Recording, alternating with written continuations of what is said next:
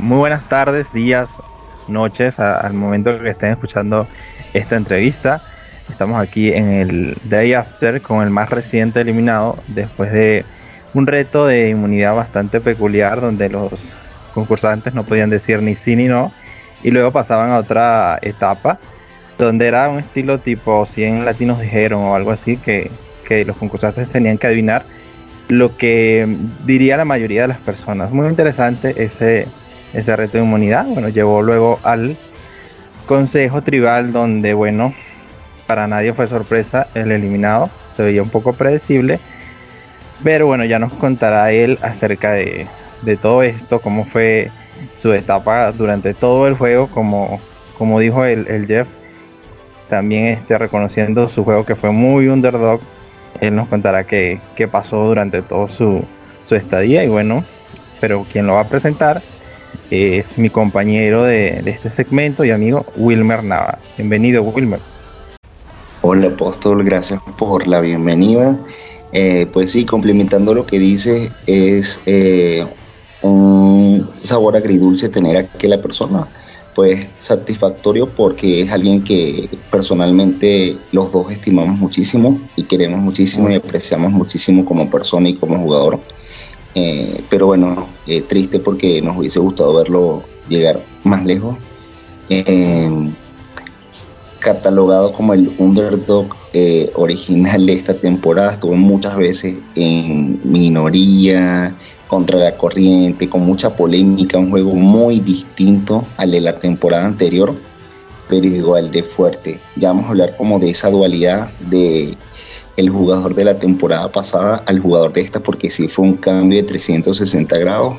Y bueno, de todas las polémicas que hubo allí con sus confesionarios, con tal vez a ciertas personas muy marcados. Entonces, para que nos hable un poquito más de eso, tenemos a la más reciente persona expulsada, nuestro querido representante de Honduras eh, y bueno, eh, amigo Jairo Ramírez, alias El Chino. Bienvenido, Jairo.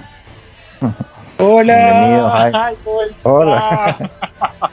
Ay, amigo. Estaba súper emocionado porque yo sabía que en algún momento yo iba a llegar aquí y que iba a tener un day after donde sí lo escucharan, donde no fuese ignorado como el day after de la temporada pasada, donde creo que solo Ulises y yo quizás lo escuchamos. Yo ni cuenta me había dado que lo habían subido hasta que lo miré ahí en Spotify, pero bueno, espero que ese por lo menos eh, si lo escuchen los que están en juego o los que están en Ponderosa, porque yo sé que pasan pendiente también de los day after. Así que muy emocionado estar con ustedes aquí.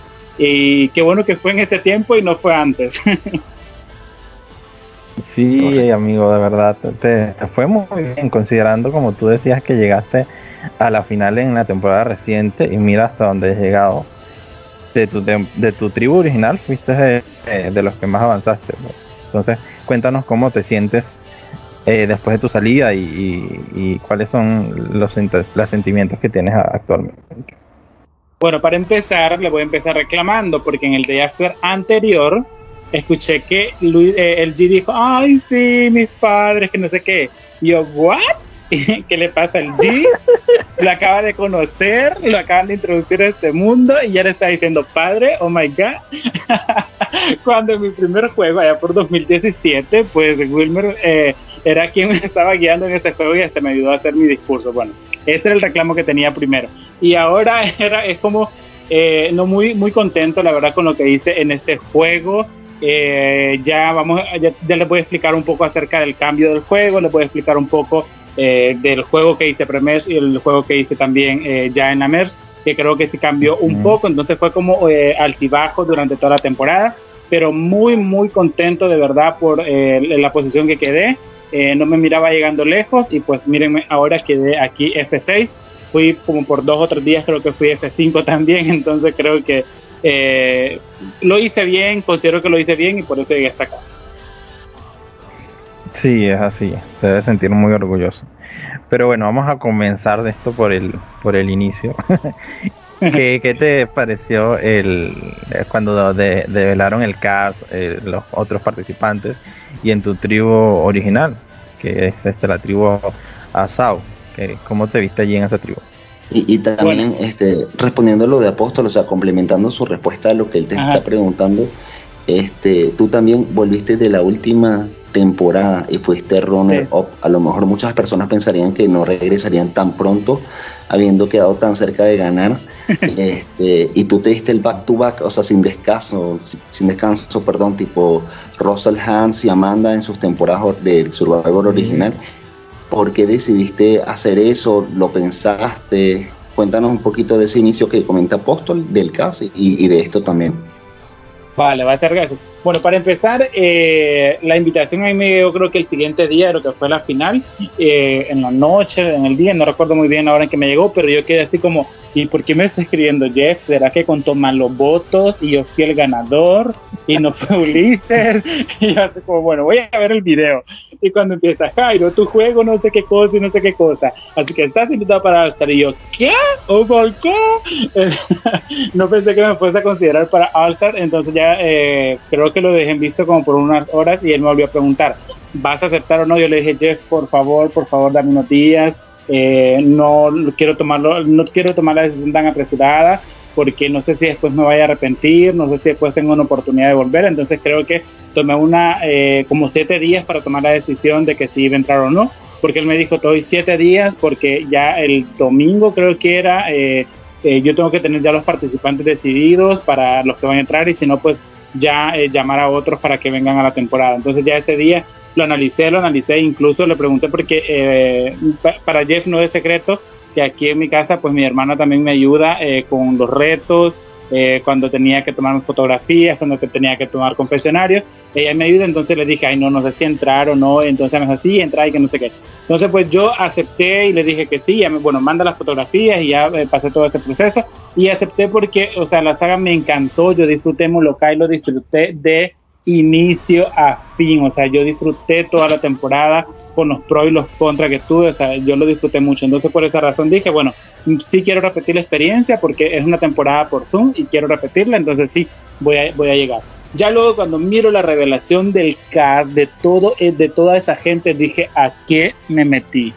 ¿A qué me metí? O sea, yo quedé como, oh my god, no sé, no sé, yo sé, aquí voy a salir o Carlali porque vengo de ser runner up o, voy a salir Premiers porque, o sea, era un cast súper fuerte, yo lo admiro muchísimo a todos y bueno, a la mayoría, bueno, voy a decir a todos porque algunos ni los conocía, pero a la mayoría los admiro muchísimo y les tengo mucho respeto con sus juegos. Ya después nos eh, dividen en una tribu donde está Catherine, que yo incluso yo le mencionaba a ella, y creo que ella lo mencionó también en su Day After, que yo lo tengo guardado como la diva, porque siempre la visto así como una diva de, de los juegos virtuales. Estoy con un Jorge donde nunca, o sea, hemos coincidido como en tres o cuatro juegos, y siempre él me dice, alianza o fake. Y siempre me termina votando, siempre me termina sacando. Y dije yo, ay, no, otra vez con Jorge, espero el mensaje de alianza o fake y me va a volver a votar. Luego termino con Guillermina. Guillermina, o sea, Guillermina yo no la, yo no la conocía. No la, o sea, no la conocía de nada, con un Isaac que yo considero que es una persona muy fuerte y muy carismática y me cae súper bien. Luego terminé también con un Armando, un Armando que ya habíamos tenido como eh, un juego anterior y creo que nos habíamos molestado por algo, no recuerdo bien qué era. Entonces dije yo, ah, no, aquí estoy frito, o sea, aquí estoy frito definitivamente. Pero las primeras 24 horas donde eh, se nos dio oportunidad de hablar con todos, yo me acerqué a las personas que yo consideraba que podía trabajar, a una Daniela, Cairo, y así me acerqué a varios. Entonces yo le dije a Cairo, Cairo, yo quiero trabajar contigo porque con Cairo anteriormente ya habíamos llegado a una final, a una final juntos con Jonathan Gómez entonces yo le dije, quiero trabajar contigo, eh, me gusta cómo juegas y que no sé qué. O sea, tenía yo que decirle todo lo que, eh, a, resaltar todo lo que habíamos hecho en esa temporada. Entonces, si quedamos juntos, él me dijo, sí, vamos a trabajar. Y si no, pues te recomiendo eh, que, que, confíes en Guillermina, en una Daniela que no sé qué. Cuando vi que que me tocó con Guillermina, yo fui y le dije, ya hablé con Cairo, me dijo esto, lo otro, lo otro, y ella también me dijo lo mismo. Entonces compaginamos y habla, quedamos, vamos, vamos a trabajar juntos. Desde ahí Guillermina se vuelve como la aliada número uno para mí aunque haya dicho en su de After que no era así, que no lo consideraba así, se vuelve la lea número uno. Pero ya después vino un Jorge y lo vi tan sincero en su llamada, en su llamada, que yo dije voy a creer en él. Y bueno, ahí se va desarrollando todo lo demás que quizás ustedes van a preguntar. Ok, Bueno, muy interesante esta primera etapa. De verdad yo te admiro el haber regresado después de haber quedado runner-up. O sea, te digo por experiencia. Yo quedé agotadísimo, o sea, yo eh, y movido emocionalmente porque, o sea, sabes que tú, bueno, tú lo has vivido. Ese consejo sí. al final es casi que, no sé, la muerte, algo así. Es, es, es horrible. O sea, de verdad es muy intenso yo no hubiera aceptado, bueno, ni acepté estando tanto eh, la distancia de mi temporada esta, de verdad, admiro mucho y que hayas llegado tan lejos, de verdad, te lo aplaudo. Ajá. Y aquí, y aquí apóstol, yo te quiero pedir una disculpa, porque yo sí te, mm. o sea, me había empezado el juego y ya estaba mintiendo. porque, porque Apóstol vino y me dijo, amigo, te invitaron para, para, para el alzar. Y yo le dije, no, no me han invitado, o sea, ni usted, y empezaron a invitar ni nada. Ay, a mí me invitaron, pero no acepté por los compromisos y que no sé qué. Ay, no, yo creo que a mí no me consideran un alzar, por eso no me invitaron y que no sé qué. Y ya cuando me, me, me, revelan en el casting, viene a posar y me dice, no confiaste en mí, que no sé qué. Y yo, ay, lo siento, pero no, no quería decir nada. Así que mil disculpas por eso. No, no, ya, no pero bien comprendo. hecho, porque no se le debe decir a nadie. Mm, es la correcta. yo siempre soy dramático con eso. No te preocupes, amigo. Confirmo. El dramático. bueno, eh, continuando con lo que íbamos, sí, y bueno, en tu tribu hubo como una racha eh, de que se, se, estaban yendo rápidamente, o sea, te pones a ver casi, y estaba armando a Vías y Katy se fueron casi que eh, súper uno detrás del otro. ¿Qué pasaba allí? ¿O no les iba bien en los retos? ¿La comunicación no estaba bien? ¿O simplemente qué, qué sucedía allí en la dinámica dentro de la tribu? Definitivamente la comunicación estaba eh, un poco mal porque eh, de mi parte, bueno, yo hablaba con cinco, con cuatro personas eh, que eran Guillermina, Armando, Jorge y e Isaac. Eh, pero con Catherine yo no hablaba porque con Catherine esa semana tuvo un problema. Eh, yo hablé con ella el lunes donde teníamos permitido hablar con, todo, con todos y ella me dejó en visto. Y entonces yo no volví a insistir porque, o sea, si yo te escribo y te ofrezco una alianza y me dejan visto, yo entiendo como una respuesta como un no pero durante fui hablando con las demás personas en la semana, pues ya ellos me dijeron que, había tenido un problema familiar, entonces dije, bueno, si no me lo comentó es porque no confía en mí, entonces yo no voy a insistir. Luego hablamos hasta el domingo, cuando ya era el día de, de, del reto, y ya había hablado con todos los demás y ellos ya, eh, o sea, había comunicación, pero era como en islas, por, algo, por decirlo de alguna manera, dos personas se comunicaban, tres personas se comunicaban, y así lo veía yo, o no sé, no sé si solo era conmigo, entonces creo que eso sí afectó el hecho de que fuésemos perdiendo la desconcentración, la comunicación y la cohesión que había en la tribu, entonces estábamos como muy disparados por todos lados, ya es por, las, por algunas rivalidades que habían también dentro del juego, entonces creo que eso nos afectó el hecho de que perdiéramos mucho. Sí, sí, así es. Y luego ocurrió lo de este tweets o algo así que, que, que, mandaron a uno de la otra tribu y así como que una mezcolanza allí se dio Ay, sí. y ustedes este, integraron a, a dos personas, ¿no? que ah, me recuerdas quién es, es que en este momento Lucas Miguel Lucas Miguel, cierto. Eh, ¿Cómo fue Ay, volver no. a, a, ver a Miguel, que fue, tengo entendido que fue tu aliado más cercano sí. en la anterior temporada? y pues lo que había pasado allí, que de hecho lo comentábamos con Wilmer en, el, en la opinión del cast, de que él no te había votado al final, y claro, eso puede producir resentimiento. ¿Qué, qué, qué sucedió allí? bueno, ya, ya para, este, para ese twist yo ya tenía un perfil que incluso muchas personas me lo escribieron, varias personas, no solamente una, venían y me decían, amigo, ¿cómo estás jugando? O sea, sos un villano. Y yo, no, yo no estoy jugando a villano, yo no soy un villano y que no sé qué. Pero es que lo que estás haciendo, yo, ¿qué he hecho? O sea, ¿por qué? Porque eh, ya en los confesionarios todo el mundo estaba hablando de mí, la mayoría de mi tribu. Ya había salido un Isaac donde eh, se, ya se me empezaba a mencionar que lo habían votado a él porque él me había mencionado a mí. Y es cierto, o sea, yo fui y cuando él me dijo, había se está mencionando, o sea, yo me iba a salvar, me quería salvar obviamente porque no quería ser Carlali por eh, ser runner-up en la temporada anterior. Entonces yo fui y le dije, había se está mencionando mi nombre. Y él, ¿quién te lo dijo? O sea, vos sabés a quién se lo dijiste, él, esa persona me lo dijo. Entonces ya conectaron todo el mundo y ahí fue la eliminación de Isaac, donde yo sabía que se iba Isaac, donde yo le había, le había mencionado a los demás que no, que yo iba a votar porque eh, con Guillermina e Isaac, pero ya era un plan que ya, bueno, ya lo explicó, ya lo, ya lo explicó Armando y ya lo explicó Fariña. cuando sucede ese twist tan loco, pero loco, y que y, dicen que viene Lucas, dije yo, bueno, Lucas, eh, yo nunca he tenido la oportunidad de jugar con Lucas, voy a darme esa oportunidad. Ojalá, estamos con Jorge, los dos escribiéndonos, ojalá que a Lucas se le ocurra traer una persona fácil de eliminar. Pero no, se trae a Miguel. O sea, a Miguel, la persona que había sido mi aliada, mi aliado durante toda la temporada anterior. Y dije yo, no, ese fue el peor error que pudo cometer, porque yo no iba a poner a un Miguel sobre un Lucas. Jamás lo iba a poner así. Pero también, o sea, eh, eh, cuando yo tengo una persona aliada que es muy cercana a mí también, o sea, veo el beneficio para los dos, no solamente para mí.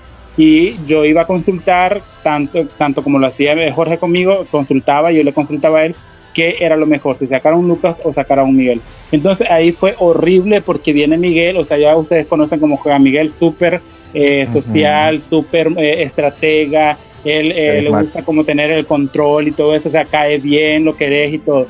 Entonces yo dije, él se va a ganar a Guillermina, él se va a ganar a Díaz, se van a unir y van a sacarme a mí porque yo soy como también su, él le llamaba garrapata a, a Lucas, pero creo que también ya era una segunda garrapatita para él porque lo vinculaba mucho por la alianza que habíamos tenido.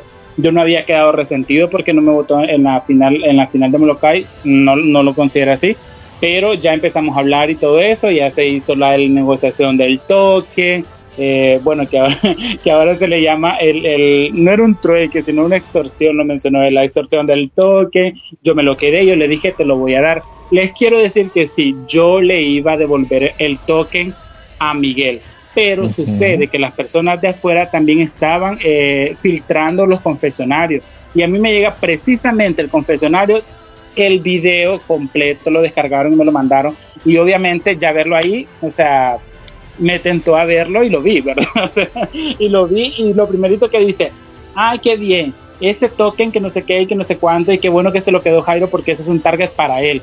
Y así como que, ah, o sea, ah, me dice un target, ok, un target, entonces me voy a quedar con el target, sí, y me voy a quedar con el token también. Y ya, yo dije, ya no se lo voy a devolver, hiciera lo que hiciera. Entonces, eso fue eh, lo que decidí, pero por ese video yo se lo expliqué a él, no es como él lo pintó, o sea, y él también pinta las cosas que cuando vino aquí, que dijo que, ay, él no se, no se, cuando yo volví no se acercó a mí a pedirme disculpas ni nada, ni él tampoco me pidió las disculpas necesarias en ese momento, yo no lo consideré necesario. Entonces, cuando él me habló del token, le dije, el token ya te lo pagamos con el ídolo que hiciste malgastar a Jorge Fariña. Entonces él dijo, ah, bueno, está bien. Entonces ahí yo di por cerrada la conversación del token, pero ya veo que él en su segundo día after no lo dio así.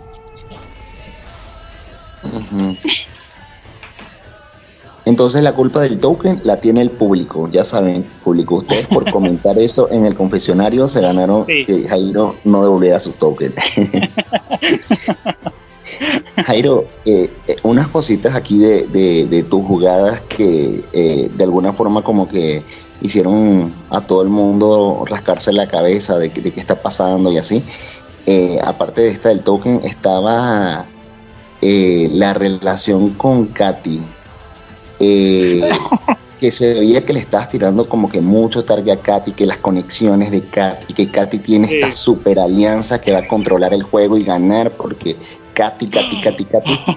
¿Qué, pasó con Katy? ¿Cuál era la cuestión con Katy? ¿Era una obsesión? Eh, eh, Apóstol y yo quedamos sorprendidísimos porque pensamos que ustedes iban a jugar juntos y fue como que polos opuestos. ¿Qué pasó ahí? Bueno, yo sí planeaba, o sea, se lo digo de verdad, o sea, yo, eh, yo creo, yo me quería reivindicar en esta ocasión el jugar con Katy, porque yo había jugado con ella creo que en Norway en la temporada de, de, Galindo, y ahí pues eh, no logramos compaginar y ella estaba unido a un chinito de ahí de México, Irán creo que se llamaba, entonces eh, la sacamos y todo eso, y también le mentí en esa temporada, entonces dije, no, en esa me voy a redimir, porque, o sea, yo, como les digo, yo admiro mucho a Katy, y admiro lo que hace también en, en, los juegos, ¿verdad? Eh, independientemente de cómo lo, cómo lo consideran los demás, a mí me gusta cómo juega ella. Entonces yo dije, esta vez tengo que jugar con ella. Pero pasó esa semana, o sea, fueron siete días donde no conversamos nada. Entonces al no conversar, yo tenía que buscar a alguien eh, que fuese el centro de atención para que no se fuesen contra mí. O sea, porque yo así lo sentía. O sea, yo me todo el riesgo que yo sentía de poder irme era porque yo así, había sido recientemente runner-up en una, temporada. Yo dije, esta gente me va a querer sacar, incluso ya lo mencionó en su After, si dejan avanzar a Jairo, eh, él va a ganar, la temporada se va a colar y va a ganar, y puede que gane. Entonces, por esa razón yo dije, bueno, es, ese mismo pensamiento que tuvo Catherine lo pudieron tener todos y yo ser el objetivo. Entonces yo tuve que buscar un objetivo. Entonces el objetivo primero era igual, o sea, vuelve a incluir la parte de, las personas de afuera y vuelve y venían y venían y decían, Catherine, Catherine tiene amigo, tal persona es amigo, porque yo no conozco a los amigos de Catherine. Entonces me decían, tal persona es amiga de Catherine, tal persona es amiga de Catherine, el otro es amigo de Catherine. Entonces yo dije, ah, bueno, Catherine tiene muchos o varios amigos aquí, pero también los tiene Cairo. Yo sé que Cairo y Catherine no, tenían, no, tienen, o no, no tienen o no tenían, no sé la verdad, una buena relación. Entonces, si, el, si le están tirando también al bando que supuestamente es de Cairo y me incluyen en ese bando a mí, yo tengo que tirarle al contrario. Entonces, esa, esa fue como mi estrategia, decir, no es que Catherine tiene esto, Catherine está haciendo lo otro.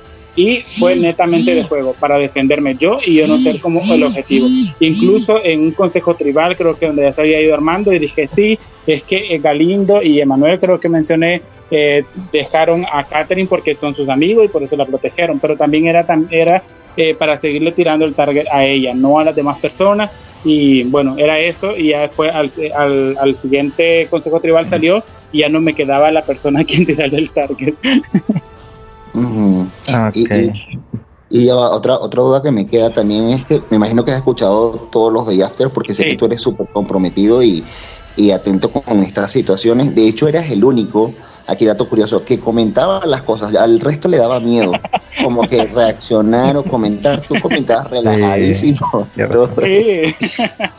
y bueno, pero este, ahorita que me dices que has escuchado los de Aster y eso me imagino que habrás visto que, por ejemplo, eh, ahorita recuerdo que Miguel, Guillermina también lo dijo, este, que, ellos eran siempre o, o se sintieron o los hiciste sentir como aliados por conveniencia que nunca hubo realmente una alianza porque a ellos nunca les dijiste como que completamente la verdad. Que al parecer la única persona que en la que confiabas al 100% era Fariñas y que él era el único real aliado. O sea, ni en Manuel ni más nadie. Era Fariñas y ya porque el resto no les decías toda la verdad. ¿Estás de acuerdo con esto o no?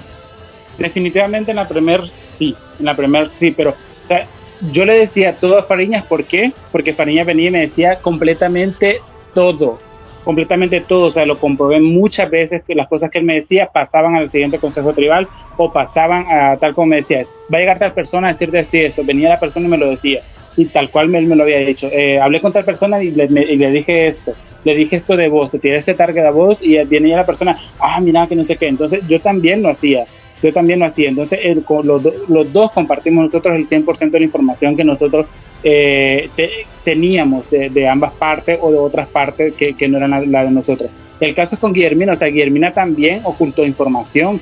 Ella eh, mencionaba lo de Lucas, mencionaba lo de Armando, que le pasaba información, o sea, también ocultaba información. Entonces, si ella no me lo decía a mí, ¿con qué compromiso yo podía también decirle las cosas a ella al 100%? por eso jugué muchas veces y con muchas personas decirle la verdad al 50% y no la totalidad. Entonces ellos reniegan de eso, pero o sea, si también analizas lo que ellos hicieron, no me decían el 100% de la verdad. Entonces si yo recibo el 50%, el 50% te voy a dar. Claro. Jairo, tú, o sea, quisiera preguntarte ya como que a un nivel general de tu juego, como, como dijo Wilmer al comienzo, fue un cambio muy radical del otro a, a este. ¿Tú te consideras, o sea, como que esta vez tengo que actuar así o fue algo que fluyó y ya? Porque de alguna manera sí, como que te, estás como que más ubicado en la parte de villano en esta temporada al menos que de héroe. Y porque mucha gente también decía, y lo recuerdo en cada día after, que tú eras como la chismosa, el que repartía información, que ibas de aquí para allá con información y chismeabas y nadie te podía contar nada a ti porque ya era contarle a toda la tribu. Esto es cierto y fluyó esto de ser un poco más villanesco para distanciarte de lo que fue la, anterior o cómo fue esta, esto que surgió así? Pues la verdad yo no, yo no venía, o sea, yo sabía y siempre me mentalizo cuando me están invitando a una temporada especial, yo siempre pienso voy a cambiar mi juego, voy a cambiar mi juego, pero voy a cambiar mi juego en qué sentido, en, enfocarme más en los retos, en la, en la estrategia y todo pero no cambiar como esa persona que, eh, que, soy auténtico y que me gusta hablar y que me gusta caer bien, que me gusta eh, traspasar como más allá del juego con las personas. Pero, o sea, yo no planeé ser una persona villana, ni planeé hacer jugadas como que se vieran malas, ni nada por el estilo. O sea, se fue dando, se fue dando. Incluso yo no era consciente de lo que estaba haciendo en ese papel, incluso hasta, hasta que vino una de las personas que yo considero villanas, super villanas en los juegos, me dice, amigo, oh my god, no te conocí esa parte de villano. Y yo, ¿qué? ¿Cuál villano? al, al, hablar así, ya sabemos quién. Sí. entonces, entonces yo le, ¿cuál villano? Yo no estoy jugando de villano, o sea, si es que si leyera los confesionarios, los comentarios, o sea, está, te, considera un villano y yo, no, y que no sé qué. Entonces, esa persona me lo repitió varias veces, como unas cuatro o cinco veces la misma persona, y luego otras personas venían y lo decían. Entonces dije, bueno, si ya estoy en el papel, démoslo.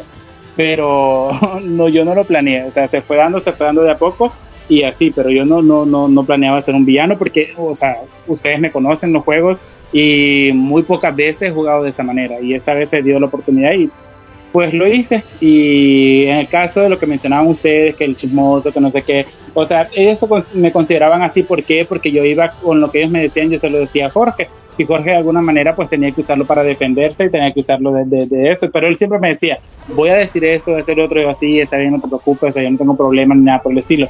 Y luego también, o sea, me decía mentiroso porque yo les decía el 50% de la verdad, y yo siempre les repetí, y siempre lo que creo que lo comenté también en, varios eh, en, algunos eh, de Jax, yo lo comenté y creo que lo dije en algunos confesionarios yo doy lo que recibo. Si me estás mintiendo te voy a mentir.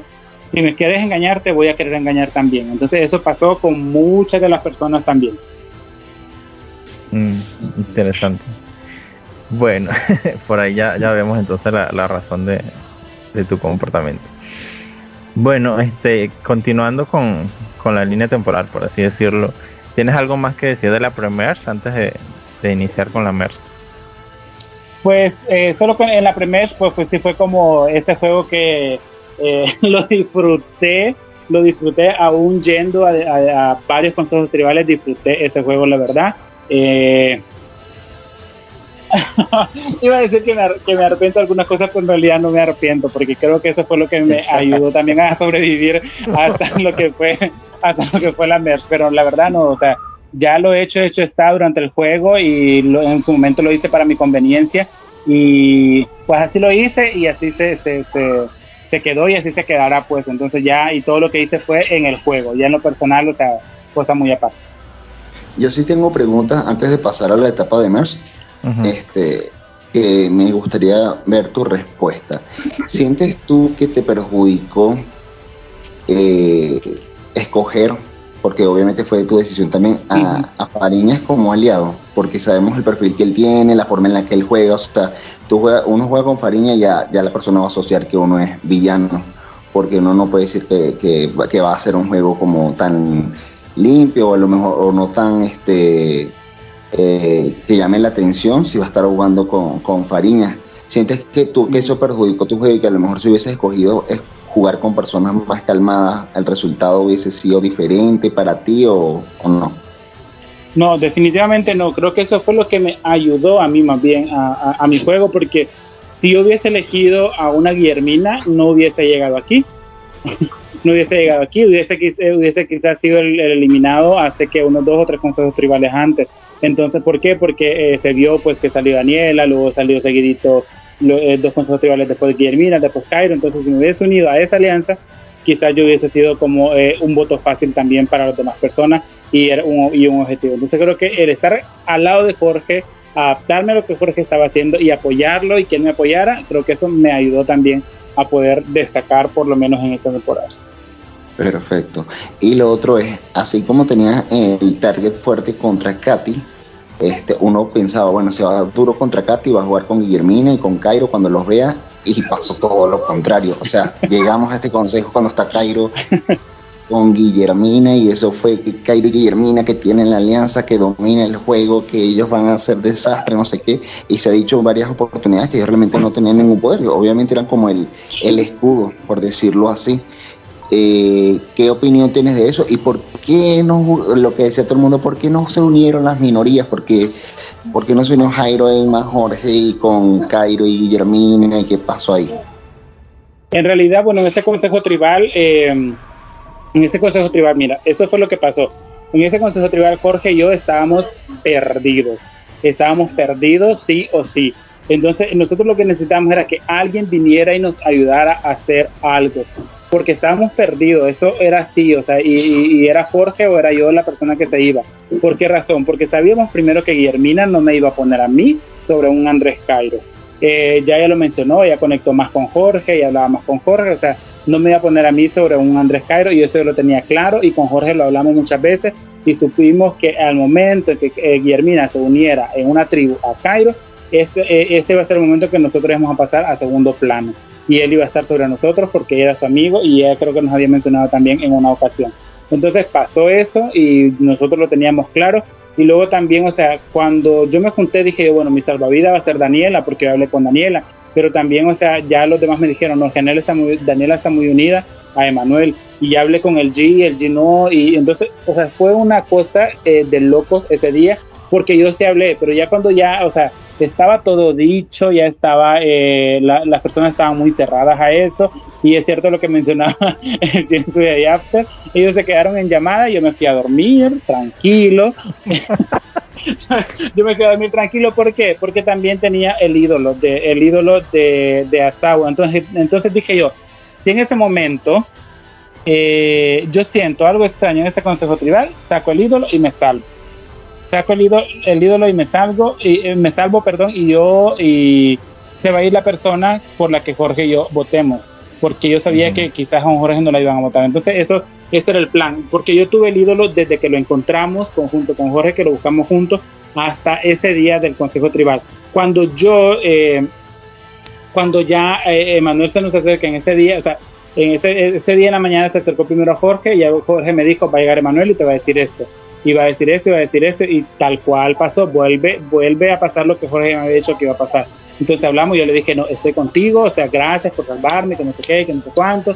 Y ahí pues empezamos nosotros a planear y al final pues eh, dijimos, si una cosa extraña pasa, yo uso el ídolo y pues ya, y vos usas la ventaja, ya tenemos cuatro votos, porque la ventaja que me había ganado yo se la pasé a Jorge y no, no se la pasé en realidad, en realidad se la vendí por un token también y él me dio ese token y yo le di mi ventaja y, así la, la, tenía. Entonces él tenía la ventaja, tenía el ídolo, pero ya cuando miré yo que estaban como eh, cuatro, que quedamos cuatro votos Cairo y cuatro votos yo, rapidito fui al chat y le dije a Jeff, Jeff, le, traslado mi ídolo a Jorge. Y Jorge dijo, lo recepciono y que no sé qué. En ese momento fue que yo le pasé el ídolo a él y pues sucedió lo que sucedió. Lastimosamente salió Daniela ahí, pero en realidad, o sea, yo me vi perdido porque Daniela me daba, eh, Daniela mm, hablaba conmigo, sí, pero no era como eh, no, no como cuando sientes que sos aliado a una persona, sino que era como que por compromiso, ¿verdad? El saludo, el cómo estás, estoy haciendo esto, lo otro, pero no me hablaba de juego. Eh, con Emanuel creo que no logré hablar, con Cairo hablábamos de lo mismo también, del, sí hablábamos de juego, pero era como más, eh, dame información, dame información de lo que piensan hacer y veremos después qué pasa. Y pues con Guillermina estuvimos hablando, eh, durante el día pues yo decidí eh, contarles a Jorge y a, él, a Guillermina de la ventaja y aunque ya que no sé si los demás lo sabían en ese momento, pero yo decidí contárselos a ellos primero y ya pues Guillermina en ese momento dije que ya lo sabía y que por eso eh, por esa mentira que yo le había dicho me iba a votar.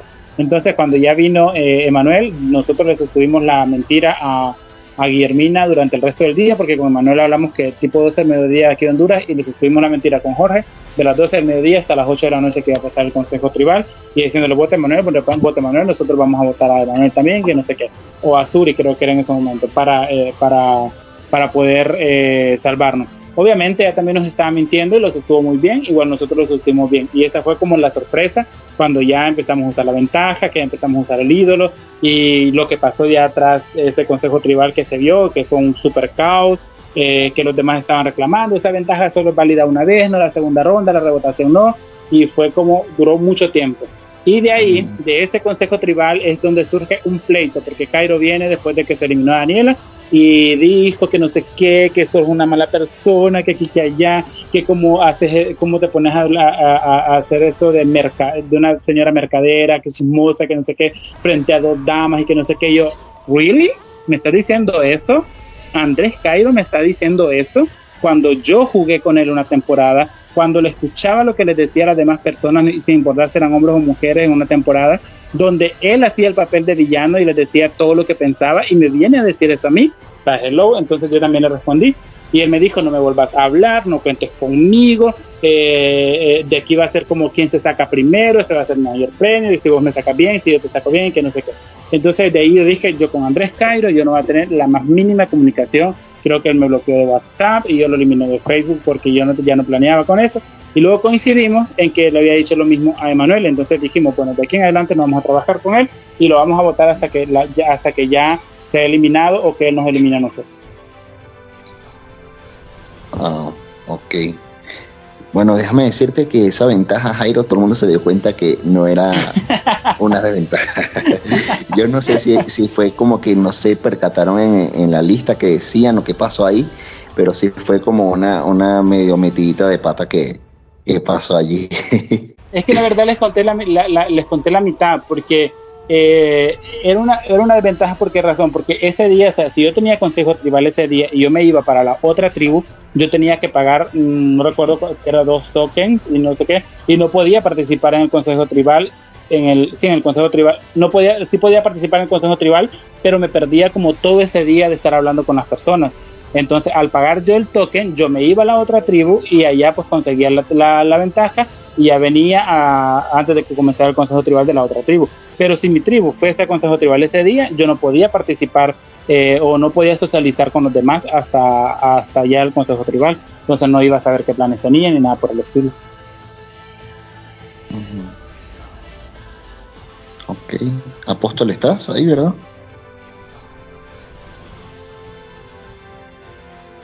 Bueno, eh, entonces avanzamos, Jairo, ya la etapa de MERS, ya sabíamos que estabas en una minoría, por así decirlo. Vimos consejos tribales un poco predecibles allí. ¿Cuál fue tu estrategia como para tratar de sobrevivir o realmente no, no tenías ninguna estrategia, estabas como que esperando que llegara tu momento?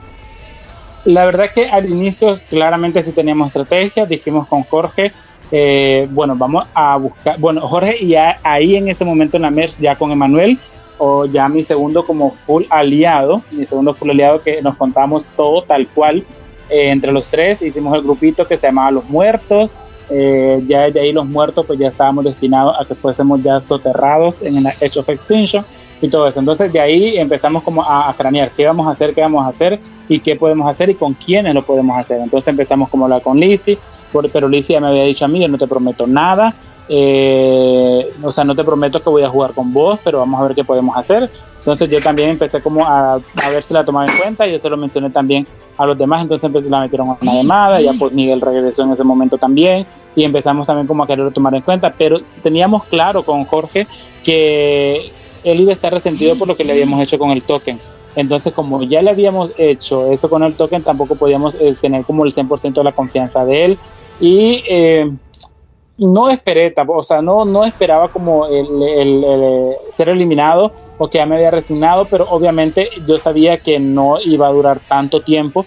Entonces, cada momento nos mentalizábamos con Emanuel y decíamos, bueno, en esta nos vamos, en esta nos vamos. ¿Por qué? Porque no cerraron las puertas totalmente. O sea, con el pleito que habíamos tenido con este señor y, que ya, habíamos, eh, ya nos había mencionado, no me vayan a hablar, no cuenten conmigo y las personas allegadas a él también habían tomado esa actitud y luego también que él hablaba con otras personas y como con otras personas coincidieron que le decía, eh, ah, hablé con Guillermina, no hables con Guillermina, no hables con tal persona, no hables con tal persona. Entonces yo dije, él le debe prohibido a las demás personas o a sus aliados cercanos que hablen conmigo y que hablen con Emanuel. Entonces eso fue como eh, por la razón de que ahora yo empecé a decir con Emanuel, porque no era solamente yo y no es que yo pasaba pensando en, en este señor el 80% de mi tiempo, no, para nada. Entonces yo empecé como ahí a decir, bueno, la siguiente votación vamos a votar a este señor independientemente los demás lo voten o no. Y ahí empezó. Yo no cumplí la siguiente votación porque voté a Emanuel. Emanuel sí lo votó a él y, Jorge me votó a mí, pues en su, en su plan de, de salvarse. En la siguiente, yo le dije a Emanuel, lo siento, eh, pero no te cumplí, que no sé qué. Pero en la siguiente sí, yo te prometo que lo voto independientemente pase lo que pase, que no sé qué. Y así fue. Entonces ya se salvó y le dije, bueno, lo vamos a volver a votar hasta que él nos saque o hasta que nosotros lo saquemos. Y lo volví a votar. Que las dos veces coincidimos con la mayoría, pues fue suerte, porque a nosotros nadie nos comentó qué es lo que iban a hacer. Entonces, ya teníamos decidido. Entonces yo también igual, esa fue mi mentalidad siempre. Yo ya tenía decidido por quién iba a votar, porque yo sabía que estaba en minoría, yo independientemente de lo que pasara afuera, pero yo tenía una persona por la que iba a votar. ¿Para qué? Para irle dejando un mensaje a cada persona en cada consejo tribal. Correcto, ok. Sí, la verdad yo creo que mucha gente habrá pensado que ibas a salir como en instancias tempranas por el juego agresivo que estabas teniendo desde la pre-merge. Y sin embargo yo creo que sorprendiste a muchos. Yo creo que te pasó algo, a pesar de que tuvieron juegos diferentes, muy diferentes, pero similar a Lucas, en el sentido de que al principio se fueron como ganando un poco este la no simpatía de la gente, por decirlo así, porque ya, ya, tenían como personas que ya no, no los apoyaban, que dicen no me está gustando el juego de Lucas o no me está gustando el juego de Jairo, que porque Jairo está jugando así, que no me parece, no sé qué, pero ya después que iba avanzando el juego como que vieron este otras cosas que no estaban observando de, de tu juego y fuiste creciendo en favoritismo hasta que mira, siguen todavía hasta este momento, yo viendo los mensajes de admiración a tu juego. Eh, y la verdad sí sorprendiste este, bastante. Yo creo que de, de haber ganado las últimas inmunidades y, de haberte logrado colar, era indudable que, probablemente hubieses ganado. Pero bueno, pasó así. Em, y, y, qué más destacas o, hay algo más que quieras destacar de esta etapa este, de, de la merge que consideras así como importante? Porque podemos como hablar mucho, pero al final es como un poquito predecible ya lo que venía pasando hasta tu salida. Este, ¿crees que pudo haber pasado algo diferente?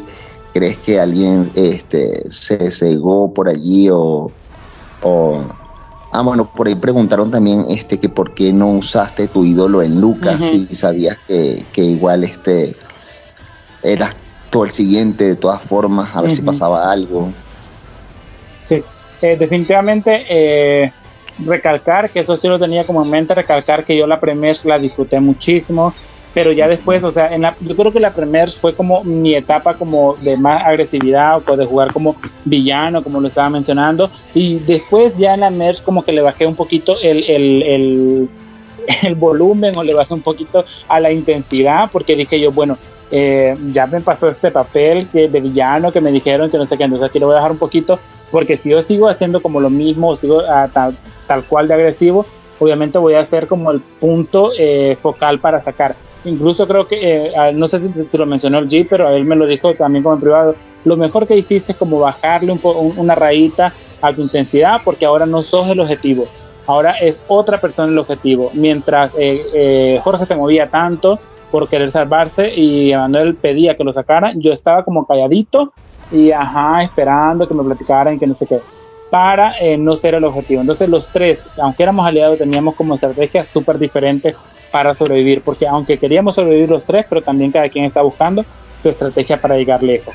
Ahora llegamos al punto pues donde, donde eh, ya Miguel me votó como dos o tres veces, creo que me votó, y ya luego yo lo voté también. El punto donde Lucas estaba en riesgo, yo sabía que él se iba a ir porque ya lo había mencionado y todo, eh, no el ídolo en mí porque también Lucas, no fue como una persona sincera conmigo, tampoco eh, fue como mi mayor aliado y también fue de las personas que se sentían en, en mayoría cuando llegaron a MERS y fue de las personas que me cerró también la puerta. Entonces, eh, puede ser que, que, haya pasado lo que dijo Miguel, que era el ego, quizás, pero yo sí estaba como que, ¿y por qué le voy a dar una ventaja? Un ídolo que me costó tres tokens a mí y se lo voy a dar a una persona que no me ayudó, pero en nada, que me cerró la puerta y que, eh, o sea, no, no me ayudó. Entonces yo dije no. Y además, si yo, si yo quizás hubiese usado el ídolo en ese momento, y en Lucas quizás sí hubiese sido el siguiente después de, después de él. ¿Por qué? Porque los demás iban a ver, ah, protegió a Lucas. Lucas iba a quedar salvado ahí. Entonces, ah, protegió a Lucas, entonces, bueno, ahora va a ser el objetivo de él. Entonces, yo no iba a permitir eso. Y luego también, si yo uso sorpresivamente el ídolo en ese momento, me voy. ¿Por qué? Porque Miguel ya había votado por mí y él me lo dijo, te voy a votar. Entonces, recibí un voto y yo me hubiese ido solamente con un voto si hubiese usado ese ídolo en Lucas. Entonces, por esa razón, no lo utilicé en él y además lo usé en ese momento porque era la última oportunidad que tenía que usarlo porque solo era para tres consejos tribales. Y ese momento fue, y además que previo a eso también, o sea, se hizo una llamada, creo que en ese momento fue con Suri, y Suri fue y le contó a los demás, y ya pues ya no se pudo hacer nada, y ya eh, yo miraba, yo le escribí a Lucas y le escribí a Miguel en, su en, en el momentito del consejo tribal, le dije a Miguel, ¿qué vamos a hacer? ¿Qué vamos a hacer? Entonces me dijo, ya nada. ¿Voto por quien quiera entonces? Sí, vota por quien quiera. Entonces así fue lo, así lo hice. O sea, yo no le miré tampoco interés a Miguel porque ya, ya se había como decepcionado, desilusionado de lo que, lo, que, lo que se había hablado. Y luego le escribí a Lucas y Lucas me dijo, por favor, usa de mí, sálvame, que no sé qué, y votemos a Suri. Entonces le dije, sí, voy a votar a Suri. En ese momento voté a Suri, pero no usé el video. Le cumplí en votar a Suri, pero no el ídolo. Correcto. Ay, no. Muy triste toda esa cuestión este, predecible y resignante. Pero bueno, así pasó. Pero, y de hecho se armó ya el debate en tu consejo tribal de si hay, si hay que admirar un juego predecible, eh, de estar en mayoría o no, y bueno, eh, es debatible. Yo este, puse una imagen de, de Cairo durmiendo, pero existe obviamente, pero yo soy de los que realmente está a favor de o admira este, estas alianzas que se mantienen sólidas hasta el final.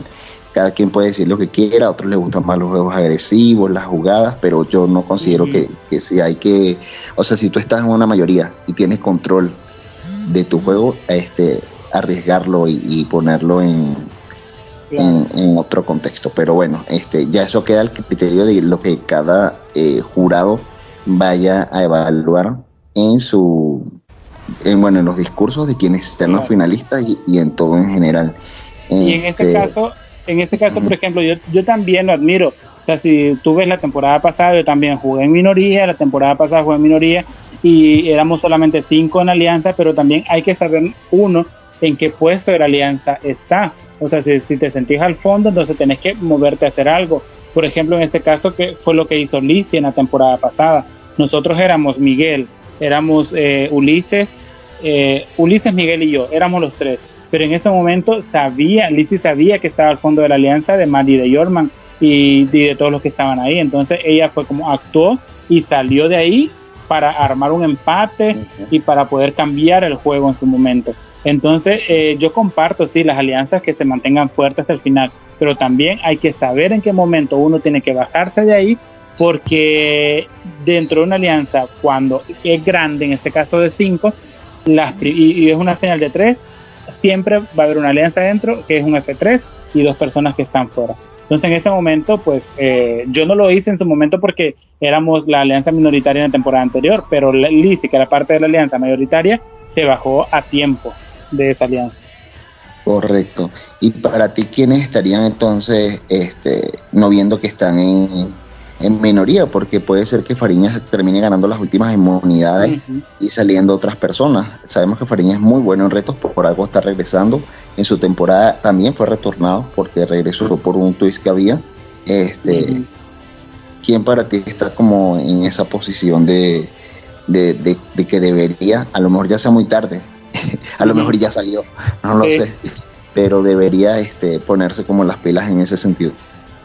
Definitivamente, y no lo quiere ver así, eh, Facundo está en cuarto lugar de esa alianza.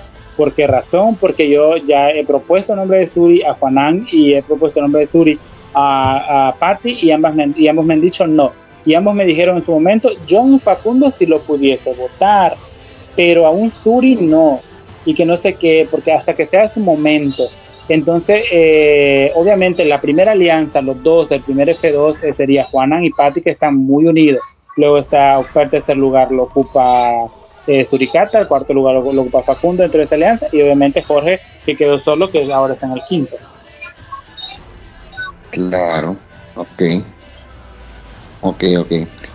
Bueno, este, pues ya terminando. Eh, ah, bueno, la frase secreta para los apostores que nos están escuchando, Jairo, ¿tenés alguna por allí? Ay, no sé si es muy larga, pero me gustó. La grandeza inspira envidia. La envidia genera rencor y el rencor genera mentiras.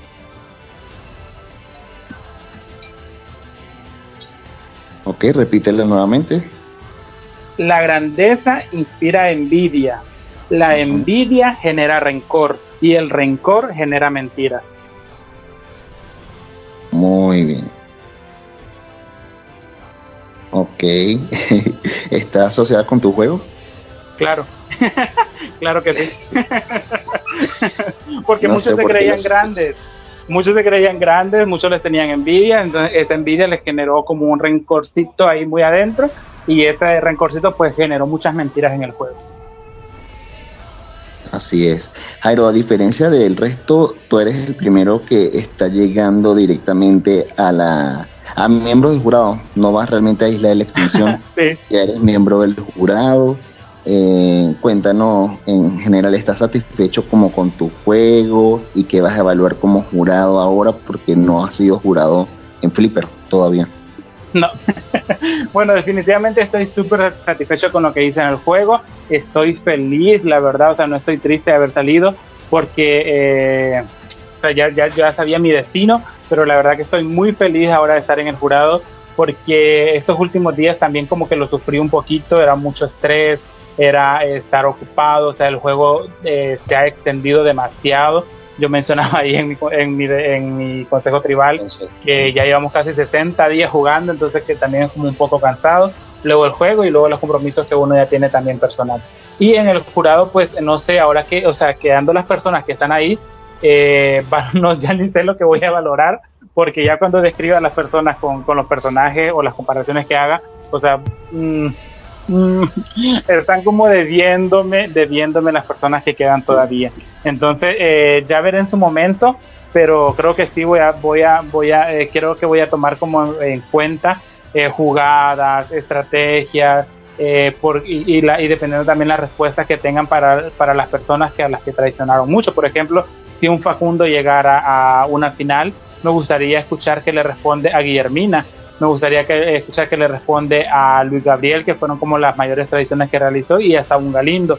Y si llega eh, Patty, eh, la tradición que le hizo a, Luis Gabriel de robarle su ídolo, de, no entregárselo a último momento y de, expulsarlo. Entonces me gustaría escuchar como ese por qué y que lo defiendan bien. O sea, y, le voy a robar la frase o lo que mencionaba Luis Gabriel. Si ya Patricia está siendo una villana, que se plante los pantalones de villana y diga sí sí lo soy, así que que lo acepte como tal cual lo acepté yo en su momento. Lo soy y estoy jugando así por esto y por estas razones. Entonces me gustaría ver eso, o sea, ya que no, que Pati ya deje de llorar en las llamadas que, no, que, que, se hace, que ya deje de sentirse culpable, que ya deje de sentirse resentida, que deje de sentirse mal y que deje de llorar en cada consejo tribal y que diga, sí, estoy jugando así porque así me conviene a mí. Entonces, de, igual, Juana, que por qué eh, pasó a la sombra de una Patricia, porque pasó a la sombra de un Luis Gabriel, un Suricata, que porque pasó contando más chistes que jugando, y así, o sea, e, evaluar a cada uno y escuchar sus respuestas también para ver qué, qué es lo que hicieron ellos según su punto de vista y no cerrarme tampoco a las posibilidades de votar a cualquiera de los cinco. Bueno, perfecto, así tiene que ser. Obviamente, este, escuchar primero qué tienen para decir y ya luego tomar las decisiones en base a eso. ¿Sabes qué es curioso? Porque se han dicho muchas cosas de, de, los que quedan en juego. Yo estoy en el grupo de los apostadores. Eh, saludos para, para los que quedan, quedan poquitos también. saludos allá a Mike, Ari, Rafael, Aaron, Snyder y Brian. Em, y comentaban, no voy a decir nombres, pero comentaban como cosas, este, por ejemplo, decían que, que les ha sorprendido el juego de Juanan porque normalmente él tiene un juego más agresivo y, yo no lo había visto así, pero también es primera vez como que lo veo tan bajo el radar. O sea, sí sé que uno tiene que mantener un bajo perfil porque te genera target, pero ha, sido como muy extremo para, para el juego que he visto normalmente de él. Este, y Suricata dicen que siempre juega bajo el radar hasta que despierte en F6, pero ahorita no, despertó nunca. Entonces, no lo sé, o sea, han, han, como criticado cosas ahí, a Patti le han criticado este lo de que no sé eh, apropia de la jugada. Eh, y bueno, creo que cada quien, y Facundo, este, pues de las traiciones este, que ha cometido por ahí cuando trata de, amigos a algunas personas. Entonces, creo que todos han hecho este, situaciones que pueden comprometer el juego. Pero no es la única, Facundo no es el único, Facundo no es el único, porque también Patricia lo hace, o sea, Patricia te llama amigo de entrada. Hola amigo, que no sé qué, que no sé cuánto, ya y hola Jairito y que no sé qué, o sea, es bien dulce. Yo le mencionaba, ay, me recuerdas a Lizzie, me encanta porque Lizzie me transmite paz, igual ella me lo transmitía también en su momento, pero también, o sea, yo sabía que eso era como su fachada para poder sacar mi información y poder utilizarla a su favor. Entonces, mm, tampoco lo dije como el 100% de la verdad siempre. Por ahí la compararon en el grupo de apostadores con mi hermosa Karen Cabrera, una excelente Ajá, también. la comparan con Karen porque decían que Karen este, es muy dulce, muy linda y después que traiciona o no queda así como que ¿qué? y siente la puñalada en el corazón, pero así como cuatro puñaladas seguidas. Este, pero bueno, no sé, no, no me ha tocado ese contexto con Patricia. Bueno, jugué un express con ella y sí me traicionó, pero es diferente obviamente a, toda esta situación. Este, de verdad no se compara en nada. Lo que sí vamos a comparar, Jairo, es, ah, bueno, quiero decir que nuestro querido apóstol ha tenido problemas con su internet, está intermitente, por eso no le han escuchado hablar. Eh, Hola. ah, bueno, mira, aquí está. Ahí está. Apóstol. Está que el internet que se cae y vuelve, entonces he estado escuchando la, entrevista, pero por partes. no, no la he escuchado completa. Este, entonces me da miedo iniciar la, comparación y después que se caiga. Entonces, si quieres hacerla tú, Wilmer, pues adelante. Pero si quería preguntarle algo a Jairito. Claro. Este, rapidito. ¿Qué, decías en, en, la, en la razón de voto en el Consejo Tribal donde se fue Pariñas, que era como con señas. señas, sí. Mira, en, esa, en esa razón de voto, o sea, yo me sentía mal de verdad. O sea, me sentía mal y yo dije, si yo hablo en esa razón de voto, yo voy a llorar y no quiero llorar. Entonces, yo eh, ya llevo un año y medio aprendiendo lenguaje de señas hondureños, entonces dije, ah, ok, o sea, yo tengo el, el, el, toque para, para no hablar. Entonces eh, empecé y se me ocurrió decirlo en señas para no llorar en ese momento en, esa razón de voto y lo que le dije fue a Emanuel, amigo, te quiero mucho, pero esta decisión tú la tomaste y yo voy a respetar tu decisión de votarte. Entonces eso fue lo que le dije. ok, bueno, muy interesante. Ah, y otra cosita con respecto, son datos así random, pero graciosos. Cuando hiciste la, foto de que hiciste la, comparación con, con Dan y este, cuéntanos un poco de cómo se te ocurrió y qué te pareció el resultado final. Muchos también hablaron ahí de que quizás también tú merecías ganar y, que porque estuvo casi que al nivel también de la del G. Cuéntanos eso también. Pues mira, a mí me encanta este reto, o sea, me encanta. Yo dije, ay, ojalá, porque en la temporada pasada lo hicieron demasiado tarde, cuando solo quedamos como cuatro, cinco, quedamos cinco, hicieron ese, ese reto ahí y de paso lo hicieron por una inmunidad entonces fue como que, ah, bueno, disfruté el proceso, pero no el resultado. Incluso ahí fui donde Wilmer y le dije, no, y donde Catherine, no, que no, ustedes hablan mal y que no sé qué. Le hice el dramón, pero ya, ya, estaba la decisión tomada. Y en esta temporada dije yo, ojalá llegue al reto de esa fotografía porque a mí me gusta. Y ojalá que no vaya a ser por una inmunidad. Y pasó, o sea, llegué al reto y no fue por una inmunidad.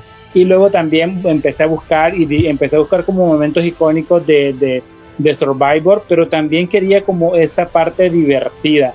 Ya ves que en la, en la temporada pasada también hice como una serie y, y así que se ve un poco divertida, igual lo quise hacer en este momento.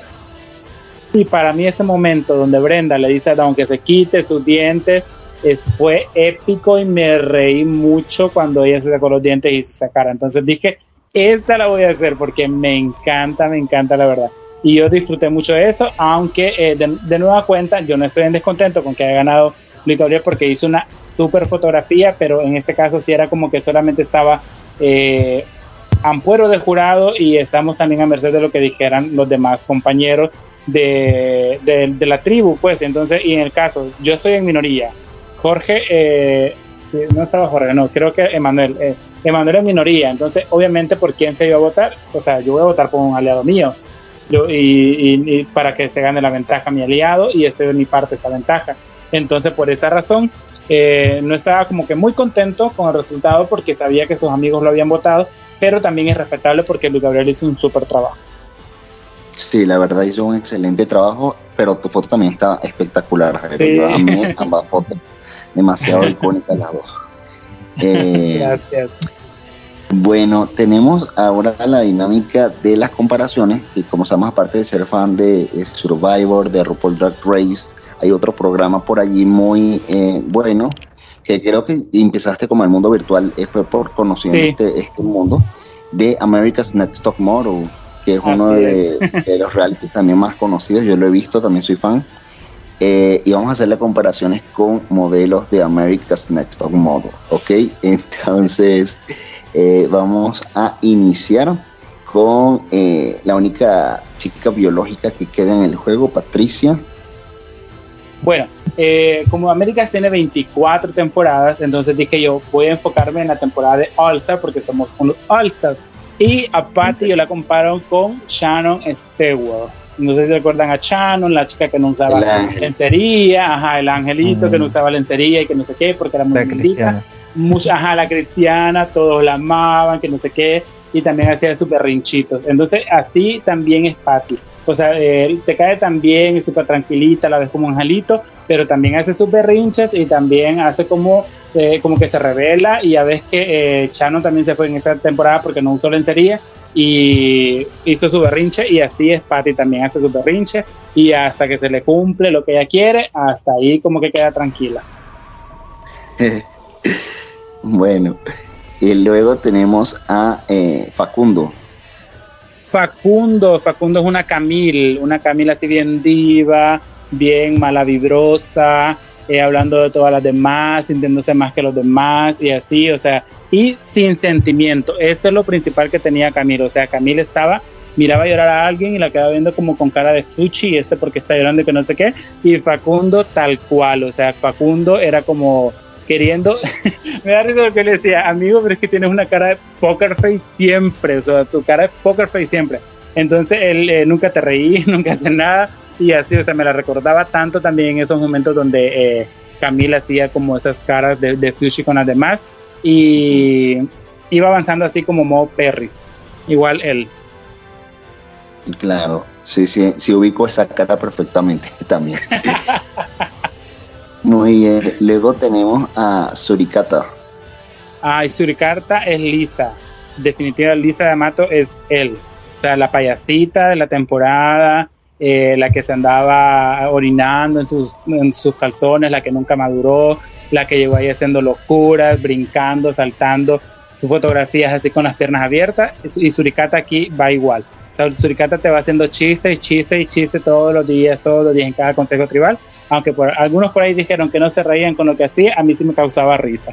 Entonces me la recordó a ella. No sé si vaya a ganar, puede que sí, puede que no, tal cual lo hizo, lo hizo Lisa, y ya ves la, la, polémica que se armó con Lisa, que no merecía ganar, sino que lo merecía Angelina, entonces puede que pase lo mismo acá, puede que el payasito de la temporada gane, no lo merezca, pero así va a pasar. Exacto, Lisa ganó la temporada. Yo sí prefería que ganara Lisa que Angelia, pero... Ah, este, yo prefería a Alison. yo prefería Ah, no, pues, pero entre esas dos opciones, entre esas dos opciones, sí. Eh, muy bien, y luego tenemos a Juanan. Juanan, Juanan, Juanan. Juanan es una China Sakai que pasó sin pena ni gloria en lo que fue la temporada de All Stars American Next Model y así está pasando lo que es eh, Juanan. O sea, Juanan está sin pena ni gloria, Juanan está ahí. Incluso él mismo lo dijo en el Consejo Tribal donde yo salí. A mí no me importa si yo quedo un F4. Yo estoy jugando para avanzar y no para ganar. Entonces, al igual estaba como China Sakai, o sea, muy sexy, muy bonita, muy todo, pero pasó sin pena ni gloria y se fue súper rápido. Se destacó muchas veces que el juego de Juanan era de los, de los más completos. ¿Tú crees que se está quemando en el virtual? ¿O por qué crees que jugó así? No creo que se esté quemando porque él me lo comentaba que ya tenía como creo que un año y algo de no jugar. Y algo ahí se voy a contar que yo le admiro mucho el compromiso a él porque él juega creo que a las 3 o 4 de la mañana. Yo no podría hacerlo. Yo no me levantaría a esa hora para jugar. O sea, porque apenas no, no, o sea, no lo haría. Y él sí lo hace. Entonces yo siempre le admiré eso y yo siempre se lo mencioné. Y eso fue súper sincero con él cuando yo se lo mencionaba. Pero eh, no, no creo que se esté quemando, sino más bien creo que fue la temporada que la verdad cansó. O sea, eh, quien no diga que la temporada no lo cansó está mintiendo, porque era drama todos los días. Eh, cuando se extendió un consejo tribal por como por tres días hubo más drama, hubo tensión, hubo eso. Entonces, eh, creo que también eso influye. El hecho de que, ah, bueno, sí, igual el que él se sintiera como mayoría y confiado, eso influye en, en el juego de él y cómo se está presentando ahorita. muy bien. Por último, tenemos al retornado Fariñas ¿con quién comparas a Fariñas? Bueno, a Fariñas lo comparo con dos personas, una mezcla de las dos personas, con Alexandria y con Allison. Okay. con Alexandria y con Allison, porque Alexandria era bien era bien perris también, o sea, siempre se, se era como eh, la que quería resaltar, la que, la que armaba los problemas, la, y después hacía... Sí, y después... la temporada 17 me encantó y después hacía como, eh, ya cuando ya miraba como todo revuelto, hacía como su cara de, ay, sí, me están atacando y que no sé qué. Y eh, no sé si recuerdan el episodio donde ella ganó un carro y las demás le empezaron a atacar y ella como su cara de humildad, yo solamente las estoy escuchando todo lo que me dicen y yo, no, esa no sos vos, o sea, ¿cuál? no, no, no sos esa, son más agresivas. Y entonces por esa parte comparo a Jorge con Alexandra porque Jorge es súper agresivo en el juego y Jorge eh, se va de frente con las personas y le dice lo que piensa. Incluso a, Patty le dijo su par de cosas en su momento. Le dijo, bueno, sí, sí, te van a sacar y que no sé qué. Además, si yo avanzaba más, iba a jugar con Cairo y que no sé qué, íbamos a hacer una jugada. Entonces, Patty dice ella que eso, eso que le dijera que iba a jugar con Cairo en un futuro es lo que hizo que lo sacara. Yo en su momento, si Jorge jugaba con Cairo, con Cairo, perdón, yo no iba a jugar. Yo me iba a bajar de su alianza de, de, Jorge y me iba a ir a otra, a otra. Pero porque no, no, no quería jugar con él. Y comparo, a, Al, comparo también a Jorge con Allison en, en esa mezcla, porque también tiene su parte dulce y su parte súper sensible. O sea, con Jorge nos vimos llorar y nos vimos sufrir y todo eso. Y yo lo miraba tan vulnerable y tan sensible que me encantaba. Y o sea, ay, me encanta que Jorge, o sea, eh, sí presenta como su aspecto duro, pero también es como sensible. Y puede que llegue a la final y puede que no gane. Entonces puede que le pase lo, lo, de Allison, que le pasó también en su temporada original, que llegó, retornó y se fue. Entonces puede que aquí le, puede, le vuelva a pasar eso. Espero que no, espero que no le esté haciendo como las malas vibras, pero espero que no le pase. Pero sí veo esa mezcla de Allison y Alexandra en Jorge. En Jorge. Bueno, Freñas lo, lo, lo, asociaba mucho con el hashtag de segundona, de que siempre llegaba a finales y quedaba en segundo lugar. Sí, esperemos que no le vuelva esa maldición porque esta temporada estuvo llena de maldiciones. Sí, la verdad que sí. Bueno, otra razón más por, por llamarla, para llamarlo Alison. Sí. Y, y a ti, Jairo, ¿con quién te compararías de, de las modelos de la temporada 17? De esa temporada. Ay, Dios. es que te quisiera decir que me no sé, pero voy, a ser, voy a ser realista. Me voy a comparar con Bianca. Me voy a comparar con Bianca. Porque Bianca también le gustaba el buchinche, Bianca también le gustaba el relajo y confrontaba a la gente de frente y no se le iba con, y no le tenía miedo. Entonces creo que sí, en esta temporada creo que sí soy una Bianca. Ok, totalmente. este juego fue de Bianca. También Bianca. Em, y bueno, esas han sido las comparaciones que te parecieron, Apóstol, si las pudiste escuchar bien. Sí, bueno, las escuché más o menos, más o menos bien, su mayoría, pues muy acordes, eh, muy prudentes también a, a, cada uno de los concursantes, pues, y pues chévere, estuvieron muy divertidos. Perfecto. Eh, no tenemos preguntas del público porque el Consejo Tribal salió un poquito tarde este, y grabamos de una vez, ya estamos en la recta final. Sin embargo, yo creo que la entrevista ha sido un poquito más eh, concreta, pero completa al mismo tiempo. Entonces te agradezco, Jairo, que hayas podido sintetizar perfectamente toda la información de la temporada en este espacio. Eh, yo, como decíamos al inicio, estamos súper eh, felices de, ver tu historia, de ver que a pesar del gran target que tenías, eh, todo lo que lograste, a pesar de todos los movimientos locos que hiciste, jugadas, todo, todo, todo, eh, rindió sus frutos y por poco logras hacer lo que hiciste la temporada pasada también. Entonces, eh, de verdad estamos eh, súper felices. Bueno, hablo de, mi parte, de, por tu juego y por todo. Pues como decía al inicio, sabes que, que, te quiero mucho, que te tenemos mucho cariño como jugador y como persona. Y pues te deseo lo mejor en lo que resta de la temporada, ya, ya como jurado. Y pues en futuras ediciones de, de juegos, eh, también en el podcast de, de RuPaul y en todo lo que venga en adelante, amigo. Apóstol.